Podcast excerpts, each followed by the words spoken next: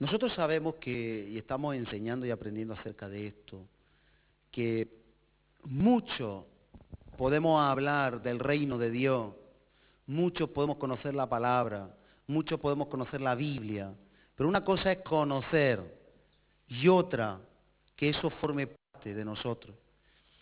Muchas personas han entrado en el reino de Dios, pero el reino de Dios no ha entrado en muchas personas. Muchas personas salieron de Egipto, el pueblo de Israel, eran miles, cientos de miles salieron de, Egipto, pero ¿sabes qué pasó? Que Egipto no salió del corazón de ellos. Sí de algunos, pero hubieron muchas rebeliones y había muchos pensamientos.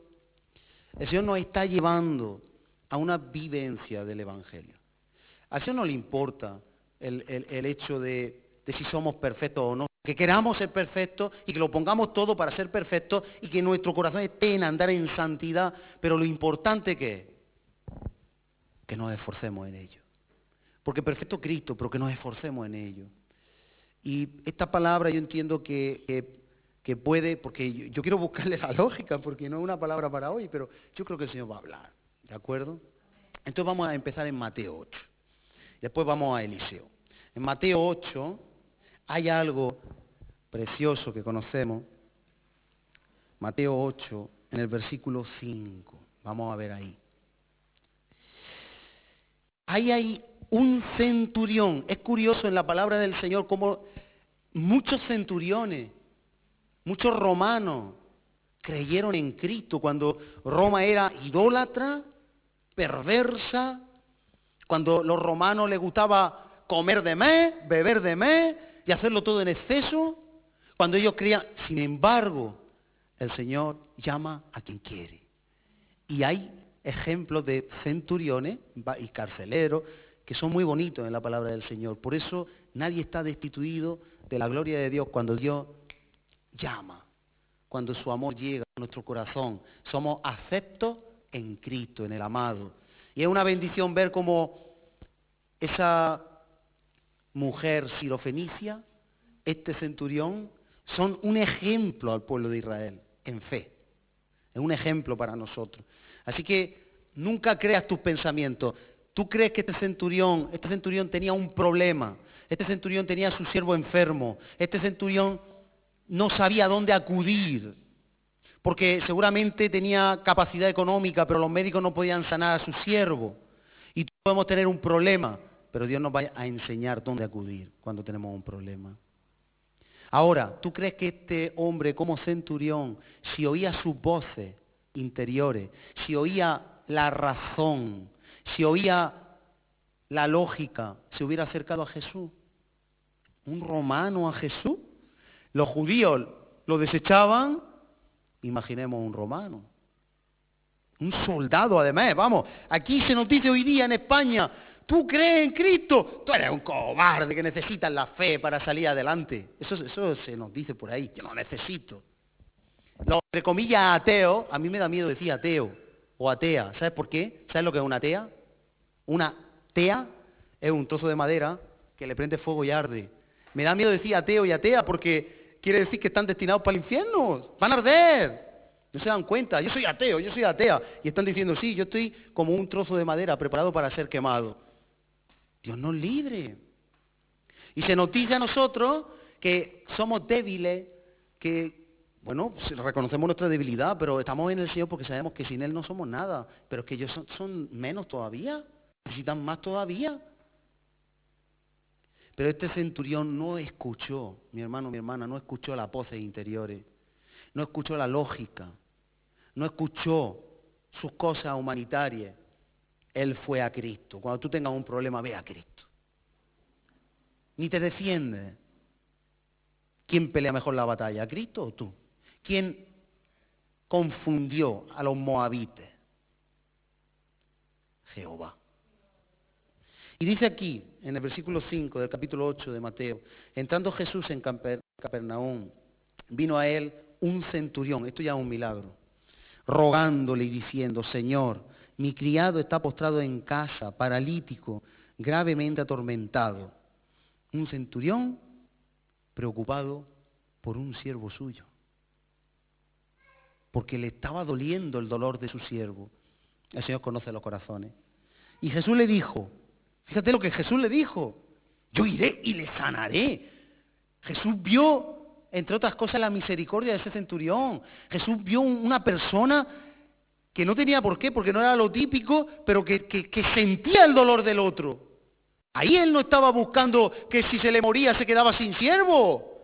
Estaba viendo su dolor y lo estaba llevando a los pies de Jesús.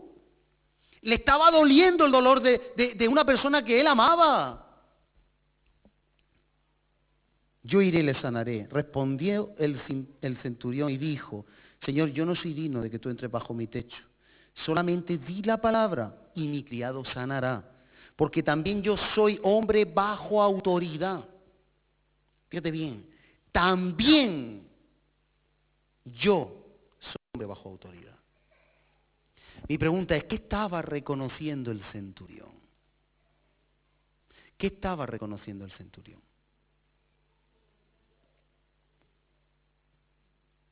Estaba reconociendo que Jesús solo hacía la voluntad de él, Padre. Y que eso le daba a él la autoridad. Y él dice, mira, no sabemos cómo, pero este centurión conocía a Jesús. Quizá de oídas, por eso de ahí qué importante es que, que vivamos, que vivamos en una forma piadosa, santa, en una forma correcta, que seamos testimonio dentro y fuera, por donde estemos. Porque alguien predicó a Jesús y él fue a Jesús. Y es hermoso que dice, mira, yo como centurión tengo personas a mi cargo y cuando yo le digo, ve. Cuando le digo que haga tal cosa, la hace. Porque en el ejército de Roma se funciona bajo principios de sometimiento y autoridad. Dice, ahora, yo sé que yo como tú, yo estoy sujeto a autoridad y tengo autoridad por los que están por debajo de mí, yo vengo a ti, sabiendo que como tú estás sometido, yo te voy a pedir a ti y tú vas a dar orden y tú vas a arreglar esta situación. Yo sé a quién vengo. El centurión sabía a quién le iba a encomendar esta causa. Y le está reconociendo el sometimiento a Dios y la autoridad. Cosas, mis hermanos, cosas que a veces a nosotros se nos olvidan. A veces se nos olvida que el que tiene toda la autoridad se llama Jesucristo. Toda potestad me dada en los cielos y en la tierra. Por tanto, id. Jesucristo tiene toda autoridad. Y dice, al oírlo Jesús se maravilló y dijo a los que le seguían, de cierto os digo que ni aún en Israel he hallado tanta fe.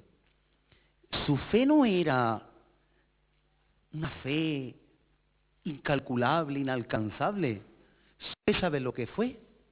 Que en medio del problema no acudió a los médicos, no acudió a la hechicería, ni a la magia blanca, ni a la negra. Su fe fue que se fue a los pies de Jesús.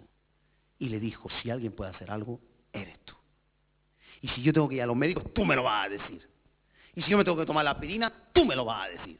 Y si yo tengo que hacer algo, tú me lo vas a decir. Pero yo vengo a ti, al que tiene la autoridad. ¿Y sabes cómo quedó Jesús? Como dice, maravillado. Mi pregunta es, ¿estamos dejando nosotros a Jesús maravillado diariamente? No para que respondamos, solo meditar. Estamos maravillando a Jesús por nuestra fe. Porque en cuanto pasa algo, decimos, Señor, yo en ti confío. nuestros labios lo han confesado esta mañana. Yo en ti confío. ¿Eh, Eli? los enemigos huyen. Así que estamos llamados a confiar en Jesús. Ahora, estamos viendo este principio de autoridad y de sometimiento. Pero yo ahora te pido que tú te vengas conmigo, con lo que hemos dicho,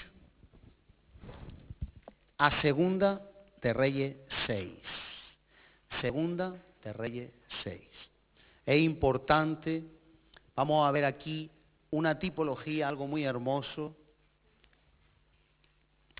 de algo que pasó y que nos va a enseñar a nosotros acerca de nuestra vida y de nuestros problemas y que muchas veces pues nos metemos en problemas que no debemos. Eliseo era un profeta. Profeta del Señor, profeta altísimo. Segunda de Reyes 6. Y Eliseo tenía, entre comillas, una escuela o un discipulado. Segunda de Reyes 6. Hoja perenne. Y en Segunda de Reyes 6 empieza diciendo, los hijos de los profetas dijeron a Eliseo. Vamos a explicar esto. Los hijos de los profetas eran, ¿quién eran los hijos de los profetas? Los hijos de los profetas eran discípulos para ser profetas. De alguna manera era lo que hoy se llama seminario, eran personas que pasaban un proceso junto al hombre de Dios y iban a ser enseñados, iban a ser discipulados, capacitados, como Eliseo aprendió de Elías. Eliseo y Elías iban siempre juntos, inseparables, no se separaban, aprendían el uno del otro. Y aquí estamos viendo que lo que sucede es que esta escuela, estos hijos de los profetas, están con Eliseo. A los hijos de los profetas son los aprendices, ¿de acuerdo? Ahora, tú y yo somos aprendices y somos hijos de los profetas. ¿Sabes por qué? ¿Sabes por qué? Porque un día tú oíste la palabra que alguien dijo con su boca. Esa palabra era de Dios. Y profeta es todo el que da una palabra de Dios, todo el que habla la palabra de Dios. Así que si tú estás aquí es que alguien un día te habló de Dios y tú eres hijo de Dios porque alguien te habló de Dios, por lo tanto eres hijo de profeta. Y tú mismo eres profeta cuando eres enviado y Dios pone una palabra en tu boca. Aunque solo digas todo lo puedo en Cristo que me fortalece, que no es solo, eso es mucho. Decir eso ya es un éxito. Amén.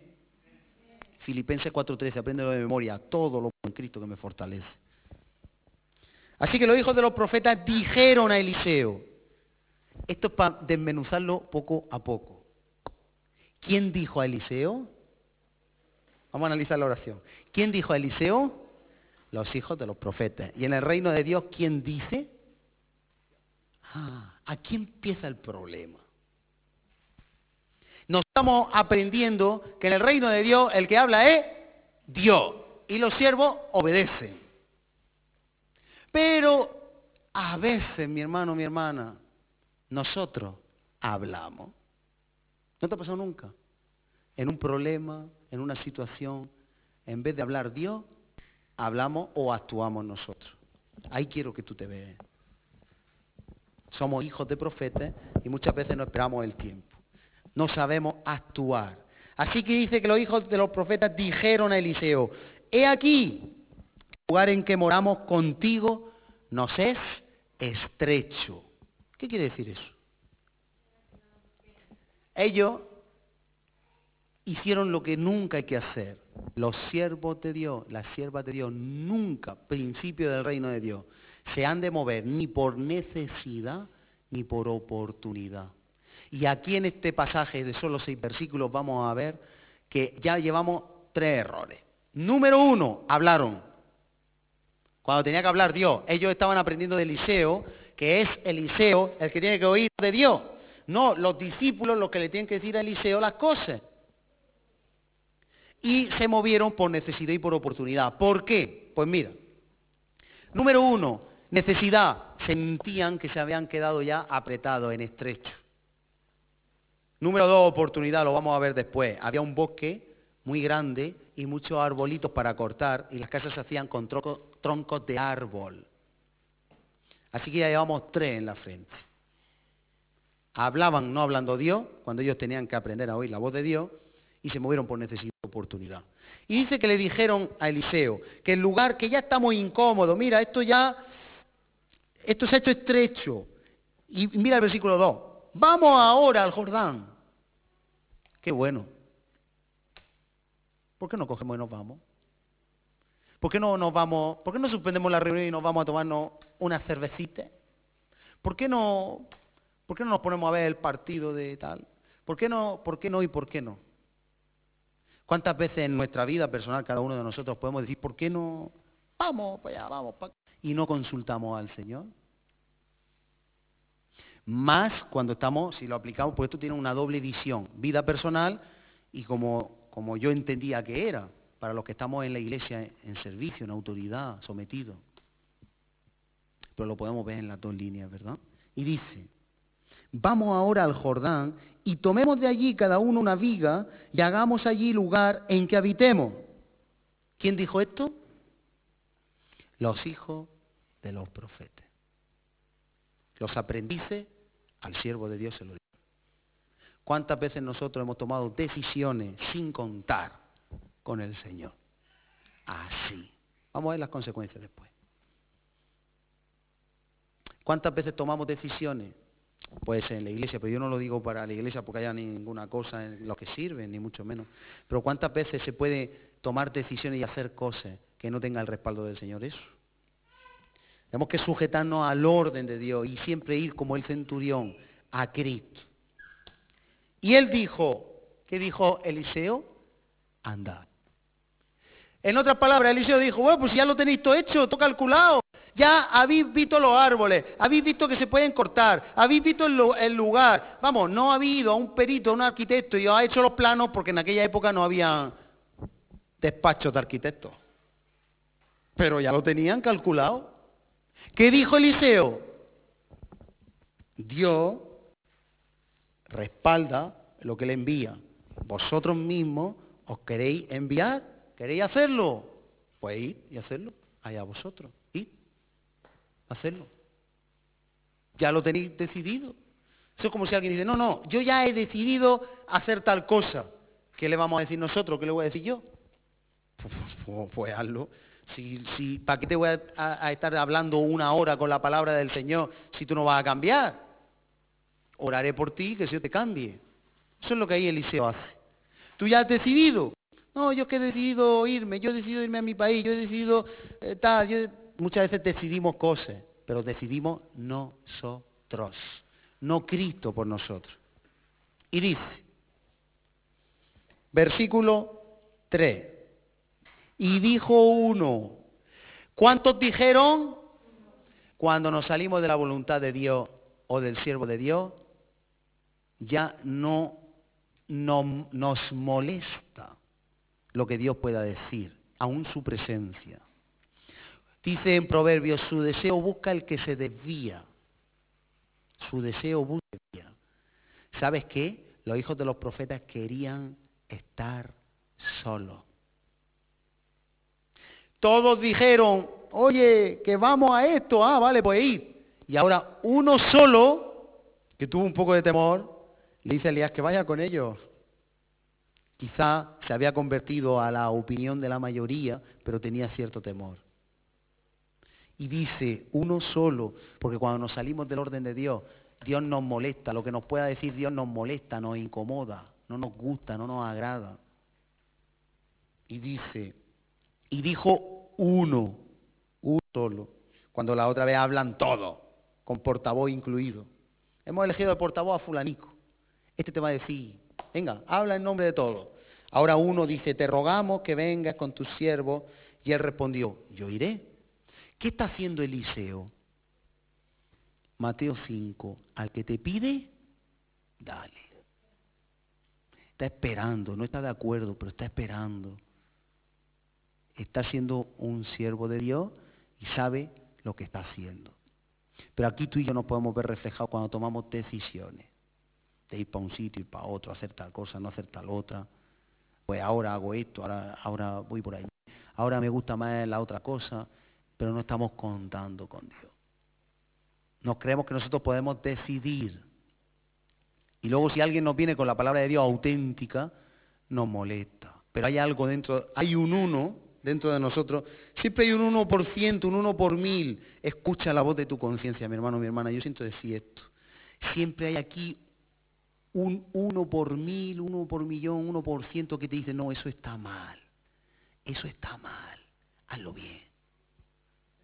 Ese es el uno que se levanta y que dice, no, Eliseo, mira, aunque esto no estamos haciendo en tu voluntad, esto está fuera de orden, fuera de sometimiento, vente, no nos dejes. Porque esto puede ser catastrófico, pero vente. ¿Qué, qué haremos sin ti? ¿Qué dice la palabra? Dice, el que conmigo no recoge, desparrama. Eso lo dice la palabra de Dios. Que el que conmigo no recoge desparrama, dice Cristo. Entonces nosotros, nosotros tenemos que hacer todo con Cristo, por Cristo y para Cristo. Dice aquí este uno que le dice a Eliseo que vaya y dice, yo iré. Versículo 4. Se fue pues con ellos y cuando llegaron al Jordán cortaron la madera. Y aconteció, fíjate bien, que mientras uno derribaba un árbol, se le cayó el hacha en el agua y gritó diciendo, ay Señor mío, era prestada. ¿Qué hay aquí encubierto? ¿Qué está pasando aquí? ¿Por qué se quejó este aprendiz de profeta? ¿Qué estaba haciendo? ¿El que estaba haciendo? Estaba cortando qué? Un árbol. ¿Quién le mandó cortar el árbol? El acuerdo de los discípulos de los profetas. ¿Se lo mandó la autoridad? ¿Estaba respaldado por la autoridad? Ahora te doy un paso más. Dice la palabra de Dios que a quien Dios envía, Dios respalda. Si Dios te envía a predicar la palabra a la gasolinera, te va a dar la palabra. Si Dios te envía a darle una ofrenda a una hermana que está en una necesidad, ¿qué te va a dar? La ofrenda. ¿Verdad que Dios no te va a decir? Dile a la hermana que le da 50 euros, te saque la mano y le dice, no lo tengo, pero Dios te lo daría. ¿A que Dios no te va a decir eso? Cuando Dios envía a Dios, respalda. ¿Quién envió a los hijos de los profetas a hacerse la casa? Ellos mismos.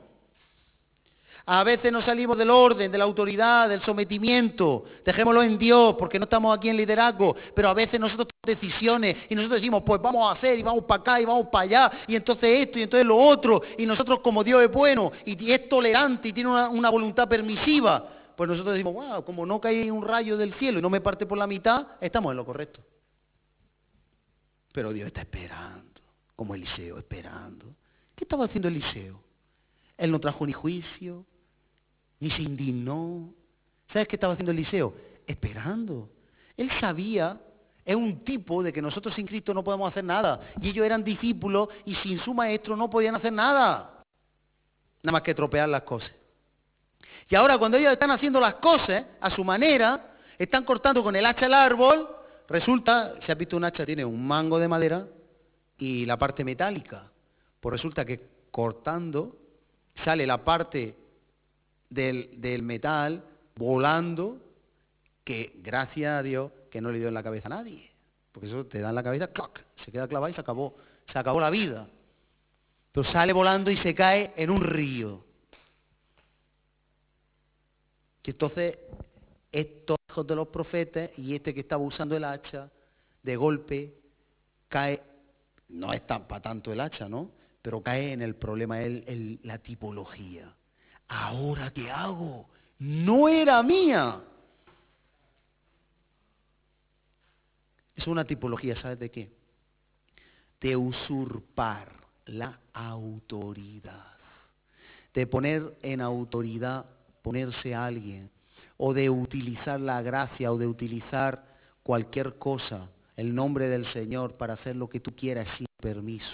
Eso es utilizar la misericordia de Dios porque Él es bueno para hacer lo que nos da la gana, porque no cae el juicio ya sobre nosotros. Eso es decir, yo puedo, aunque no sea mío, lo tomo prestado, aunque no sea el tiempo, yo quiero, yo creo, yo me lo propongo y yo lo hago. Y tomo mi decisión porque a mí me da la gana. Y ahora utilizo ser hijo de Dios para hacer lo que yo quiero hacer. O el ser hija de Dios para hacer lo que yo quiero hacer. Porque Dios está conmigo. Dios te ama, nos ama, le amaba. Dios le amaba. A ese que perdió el hacha le amaba. Pero no estaba Dios con él. Porque si Dios hubiera querido que ellos hubieran cortado los árboles, ¿qué les hubiera dado Dios? ¿Qué? El hacha. ¿Entendemos? No algo que no era suyo, era prestado. Tú sabes que tú tienes los dones, son prestados. Todo lo que Dios a ti te da, tu vida es prestada. Mira, en 2 Corintios 5:15 dice, y Él por todo murió para que los que viven ya no vivan para sí, sino para aquel que murió y resucitó por ellos. ¿Qué quiere decir eso? Que tu vida no es para tú vivir o mi vida como nos da la gana. El hacha era prestada. ¿Para qué la usó? Para cortar madera y hacerse él un árbol. Tu vida, tus dones, tu talento, tu capacidad, tu salud, tu sanidad, no es para que tú hagas lo que te da la gana, es para ponerlo a disposición del Señor y Él te lo da y no es prestado porque te lo da el hombre, es prestado de Dios, pero es de Dios. Y eso no lo vas a perder, pero úsalo bien. Aquí Él arrebató, usurpó antes de tiempo, tomó una autoridad. Los hijos de los profetas tomaron una autoridad que no era suya. Antes de tiempo se pusieron a hacer algo. Tenía que haberlo Dios. Si Dios lo hubiera mandado, no hubieran tenido que tomar nada prestado. Eso es lo que le pasa al ser humano, que no esperamos lo suficiente. Cuando se nos propone hacer algo, lo hacemos y no esperamos. Y al no esperar, entonces vienen problemas porque tenemos que hacer cosas para justificar lo que estamos haciendo. Tenemos que mover cosas para reparar y respaldar lo que estamos haciendo. Y a veces nos metemos en un préstamo porque hemos metido la cabeza por un sitio y tenemos que salir de alguna manera y entonces la cosa se complica más y entonces refundimos otro préstamo y entonces nos metemos en un capricho y entonces no sé, ¿qué estamos haciendo? Usar que Dios es bueno, Dios provee, Dios tal, Dios cual. Pero estamos usando las cosas mal. Nos estamos metiendo en lo que no debemos. Estamos usando algo que no es nuestro para nosotros. Ahí el estaba esperando. Pero cuando alguien está sin Dios, tarde o temprano, tarde o temprano, vienen problemas. Y vino el problema. Si Dios le hubiera dado el hacha, ¿le hubiera preocupado perder el hacha? No, no se le hubiera perdido. Y si se le hubiera perdido, pues se ha perdido. Dios me la dio. Si se ha perdido, Él sabe por qué. Así de fácil. Ahora imagínate el hacha ministerio. Don. Funciona en la iglesia. Tu trabajo. Cualquier cosa. Mira, cuando Dios te da algo, cuando Dios te lo da, el que da, respalda. Y nadie te puede quitar. Pero si eres tú quien lo coge, quien lo usurpa, quien decide. Cuando tú tomas una decisión, por ejemplo, se acabó, ya no estoy más con esta persona.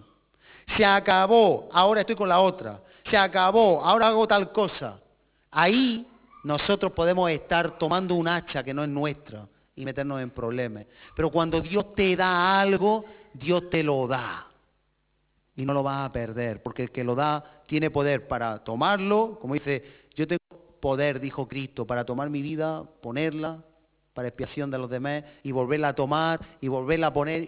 Él sí. Él te pone el hacha, te quita el hacha y hace lo que necesite. Y dice que gritó y dijo, ah Señor mío, era prestada. Versículo 6. El varón de Dios preguntó, ¿dónde cayó? Y él le mostró el lugar. Entonces cortó él un palo y lo echó allí e hizo flotar el hierro.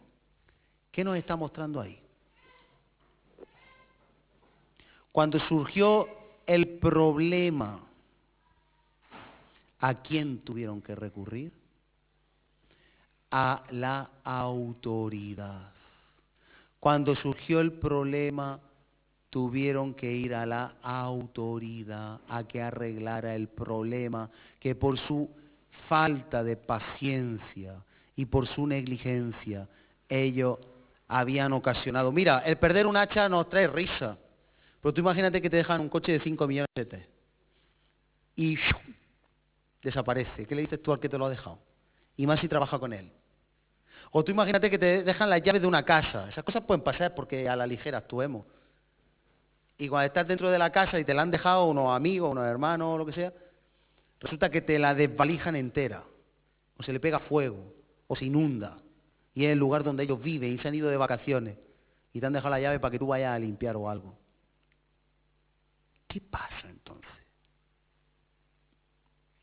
El hacha no tiene importancia, es una tipología, es un sitio. ¿A quién acudieron? Al que no acudieron antes y se hubieran ahorrado el problema. A Eliseo. Cuando el hombre habla, decíamos en el retiro, acabó el tiempo donde reina el hombre para que reine Dios. Cuando el hombre habla, el hombre estropea. Cuando Dios habla o habla por su, por su trámite, por sus autoridades, entonces todo va a funcionar. Hay un orden. Se rompió el orden. Ahora viene Eliseo y Dios con quién estaba? Con Eliseo. Y él coge un palito, lo tira al río y ¿qué pasa? Que flota el hacha, se rompe la ley natural.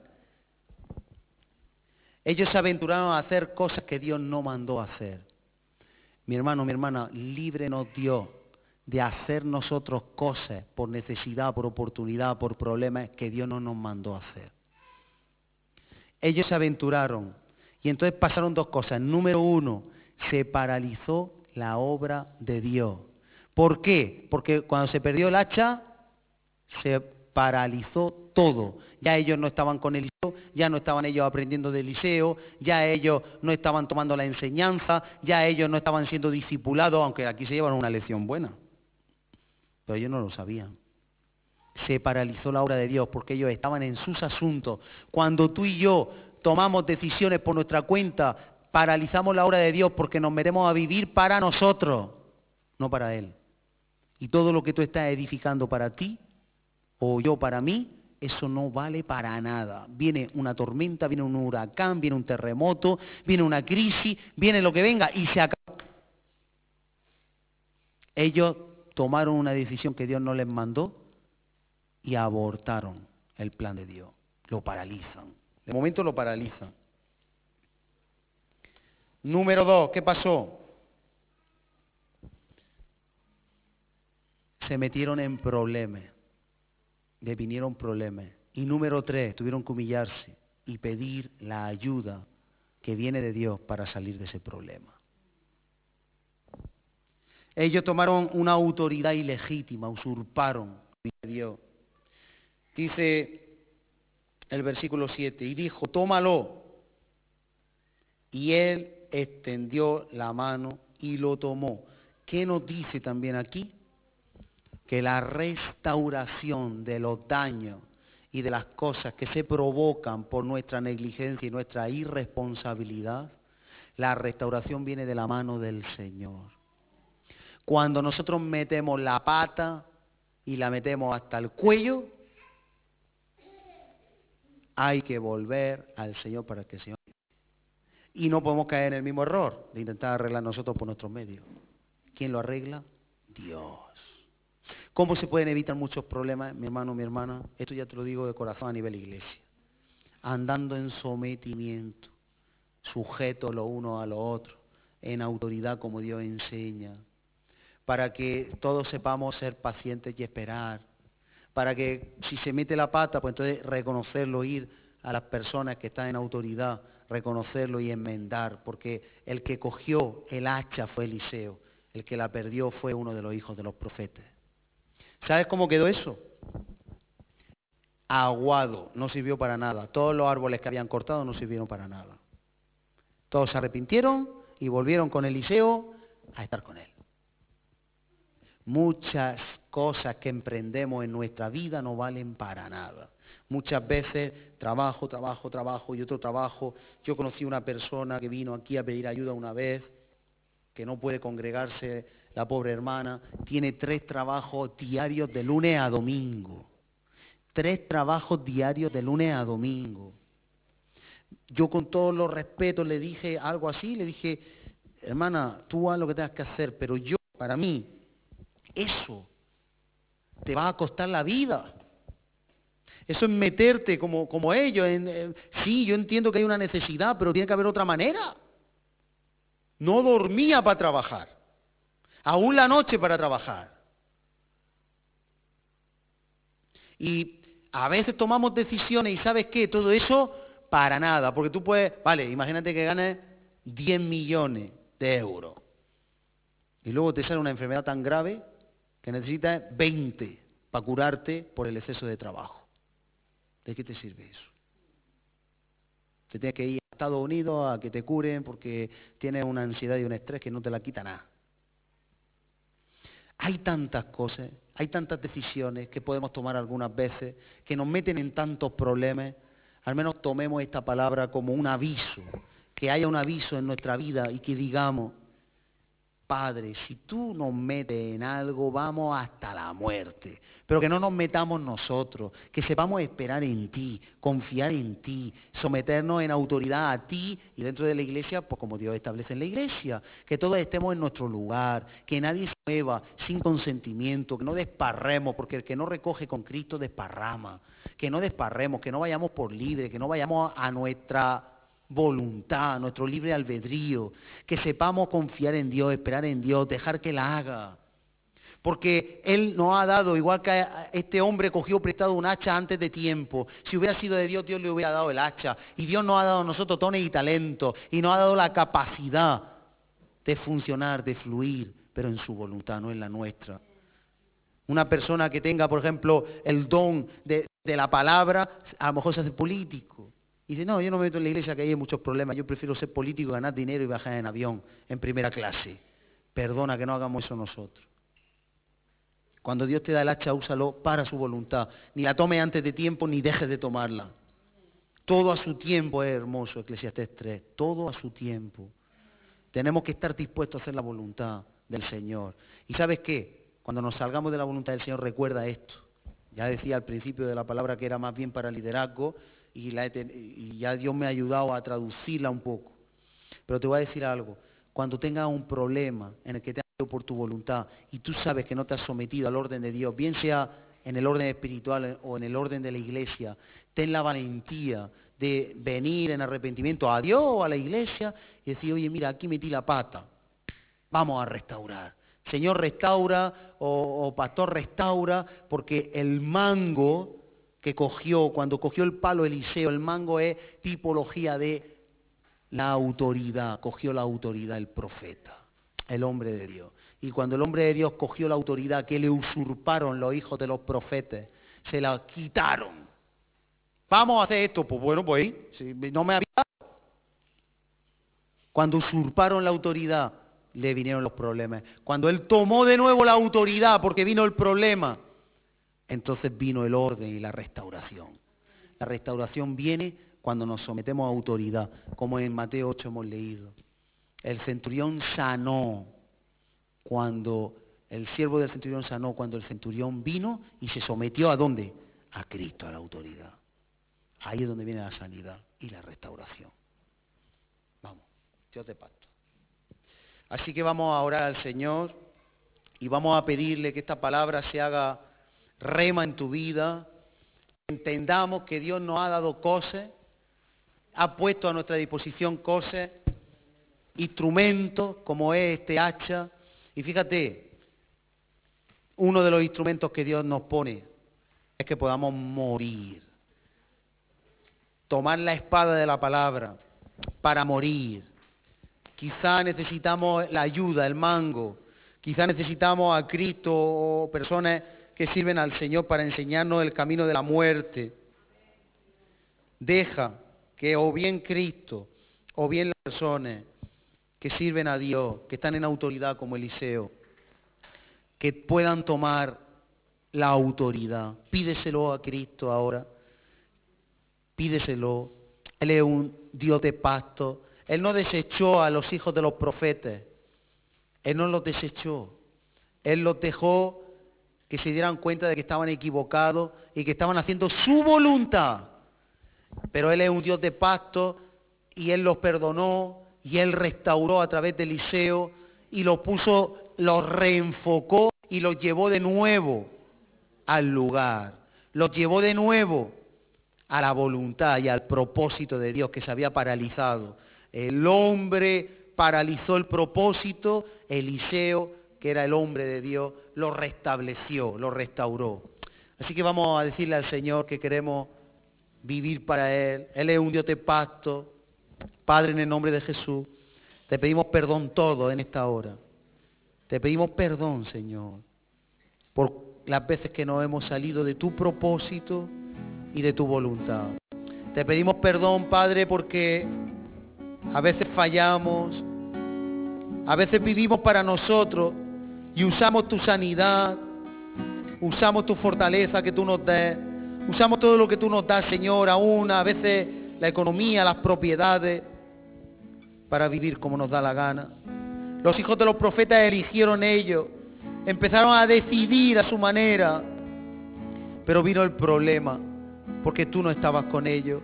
Eran decisiones propias, privadas.